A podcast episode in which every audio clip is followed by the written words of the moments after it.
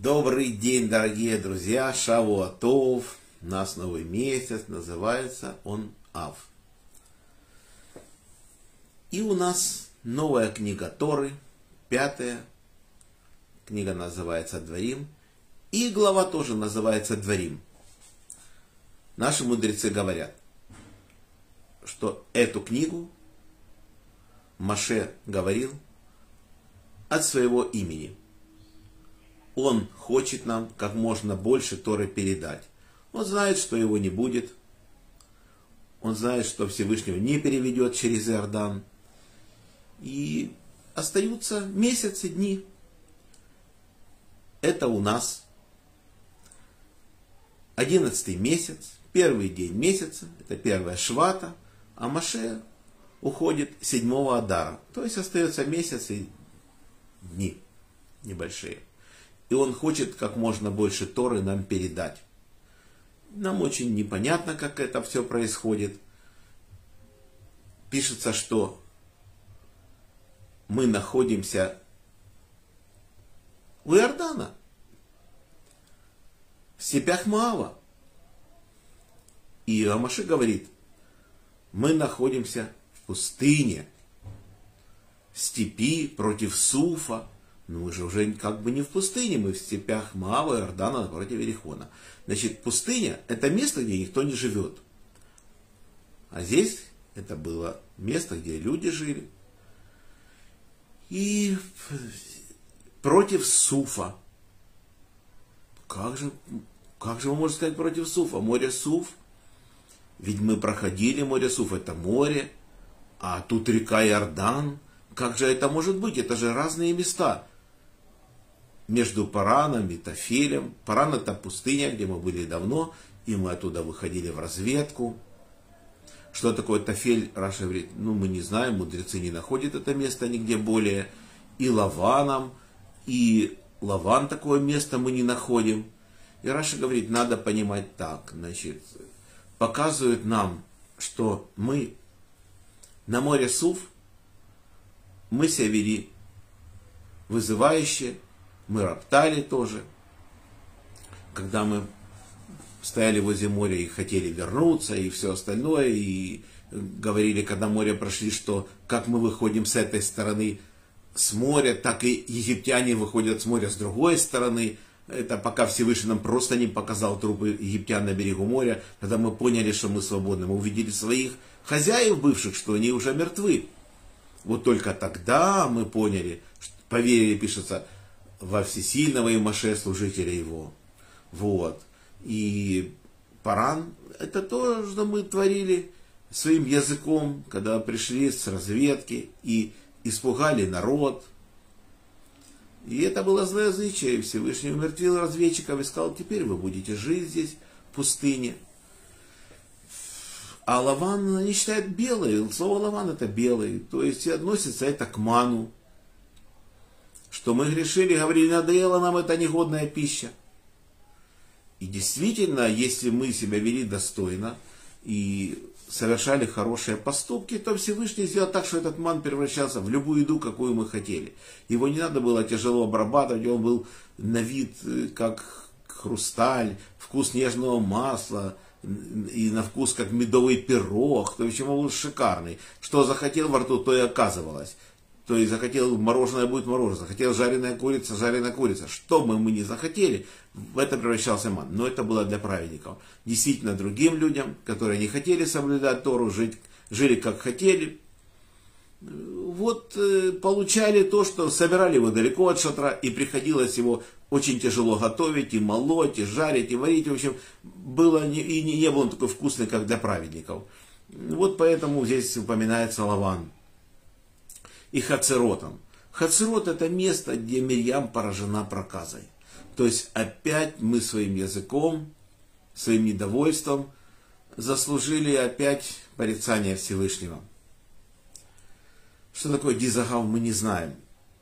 В 11 днях пути от Хорева через гору Сир до Кадеш-Барна. Наши мудрецы говорят, да, действительно, этот путь занимал 11 дней от Хорева. Хорева это местность, где находится гора Синай, в Хореве. И Кадеш Барня это место, откуда мы вышли в разведку. Это оно называется, вот Паран пустыня мы называем, еще мы называем Яритма в главе Масей. Но Всевышний нам показал чудо, и мы прошли это расстояние не за 11 дней, а за 3 дня. То есть сделал невероятное чудо. Просто сократил нам дорогу, это было чудо. И пишется, что в 11 месяце, первый день как разгромил он Сихона, царя Эмарея, который жил в Хижбоне, и Ога, царя Башана, который жил в Аштароте, в Эдраи. То есть показывает две величайшие победы. Это войны Всевышнего. Он нас отправил на войну. Говорит, затевай с ним войну с Сихоном. Он был великан неимоверный, никто его не мог победить. Он охранял канонейские народы, они ему платили дань и ни о чем не беспокоились. 31 царя вы платили, дань, быки там давали ему, что хочешь. В общем, он жил себе припеваючи и охранял эту землю. Он был как неприступная скала, преданно служил. Но Всевышний говорит, затевай с ним войну. И мы подошли к нему и сказали, пропусти нас через границу твою, как пропустил нас Исав, брат мой. Как это? Все же знают, что Исав вышел навстречу с нами мечом и не пропустил, а Всевышний запретил нападать на Исава. Ну что теперь делать?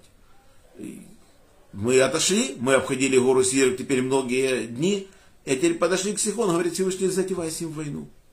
Мы так сказали, чтобы его затянуть на войну, вышел Сихон своим войском, и Всевышнего не сложил. Мы не погибли, ни один воин не погиб, полностью его разбили, захватили его страну. И после этого идем дальше. Навстречу нам выходит Ох, царь Башана. И Маше говорит, говорит, что он боится его. Всевышний говорит, не бойся его. А почему Маше его боится? Как Сихона не надо бояться, чего это Ога, его родного брата великана надо бояться. Дело в том, что Маше знает, кто такой Ох, царь Башана это бывший слуга Авраама, нашего праотца, Элиезер из Дамаска. Так пишет Мидраш. Когда Nimrod бросил Авраама в печку раскаленную, и он вышел живой. Всевышний взял заслуг Авраама, заслуг Исхака Якова, потому что слух Авраама одного не хватало, и сделал его же так, что он полностью в печи он себя чувствовал великолепно и вышел оттуда. Он живой. Его брат Гаран увидел, что произошло с Авраамом, что он вышел с печи живой, говорит, я тоже брошусь. Он тоже бросился в печку и тут же сгорел, потому что цели у них были разные. У Авраама была цель осветить имя Всевышнего, а вот его просто потому, что он увидел, что брат вышел, он выйдет с печи. Так он его не удалось. Когда увидел Немрод это чудо, он взял и подарил ему Элиезера, слугу Авраама Элиезера, этого великана. И он служил Аврааму полностью, преданно служил, но когда не стал Авраама, и он отошел от Торы. Когда многие люди, которые у него было очень много домочадцев, домочадцев воспитанников Авраама, и они все отходили. После его смерти они ушли от Торы. Мы видим таких людей в Шхеме. Это бывшие поколение тех людей, которые были у него союзники, его воспитанники. Как только ушел Авраам, не стало их. Они превратили жителей Шхема. И мы знаем эти события страшные, которые произошли в Шхеме. С Диной, с Яковом, в общем, это все, весь ужас Шимона Мелеви, мы это все с вами читали. И теперь Маше говорит, я его боюсь, потому что он же был слугой Авраама, он высокодуховный, уже 800 лет на земле живет. Всевышний говорит, не бойся его. Его благословение закончено. Он своими грехами перекрыл все, что было у него хорошего, и теперь его надо уничтожить. И мы напали на него и убили. И все, его царство забрали себе, и так достались нам степи Моава, в Иордан, напротив Верихона, вот эти, все эти огромные земли. Почему они огромные? Мы только смотрим, что Всевышний говорит, города левитов построишь три города на одной стороне реки и три города на другой. Вот. То есть, значит, получается расстояние тоже у них такое, такие же равные земли, как и страна Кнаан, раз э, поровну разделил города убежища, и левитов поселил и там, и там. То есть это не маленькие земли.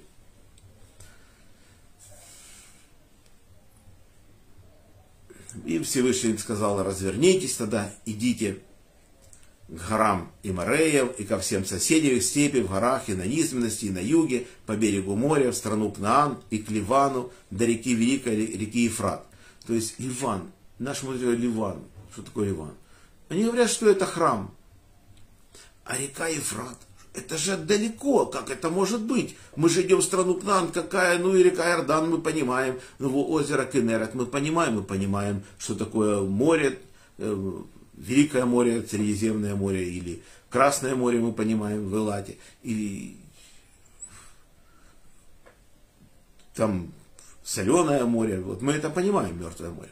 А река Ефрат, это ж далеко. А Всевышний говорит, нет. Говорит, вся эта местность от Нила до Ефрата будет тебе принадлежать. Вот так. Поэтому здесь, здесь так загадочно написано, трудно понять текст, но мы потом знаем, что впоследствии это будет. Пока мы это не заслужили, пока нету. Но будет. Раз Всевышний пишет, то и все написано. Потом пишет Всевышний, говорит, Маше говорит так, что Всевышний к вам прибавит тысячекратно против того, сколько вас теперь. И благословит вас вот так, вот так, вот так. Что значит тысячекратно? Если нас теперь, допустим, 3 миллиона человек. Тысячекратно это будет как минимум 2000 кратно. Это будет, получается, 6 миллиардов. Но это то, что мог Маше от себя, как раввин, как учитель нас нам передать. Но Всевышний об этом даже не говорит.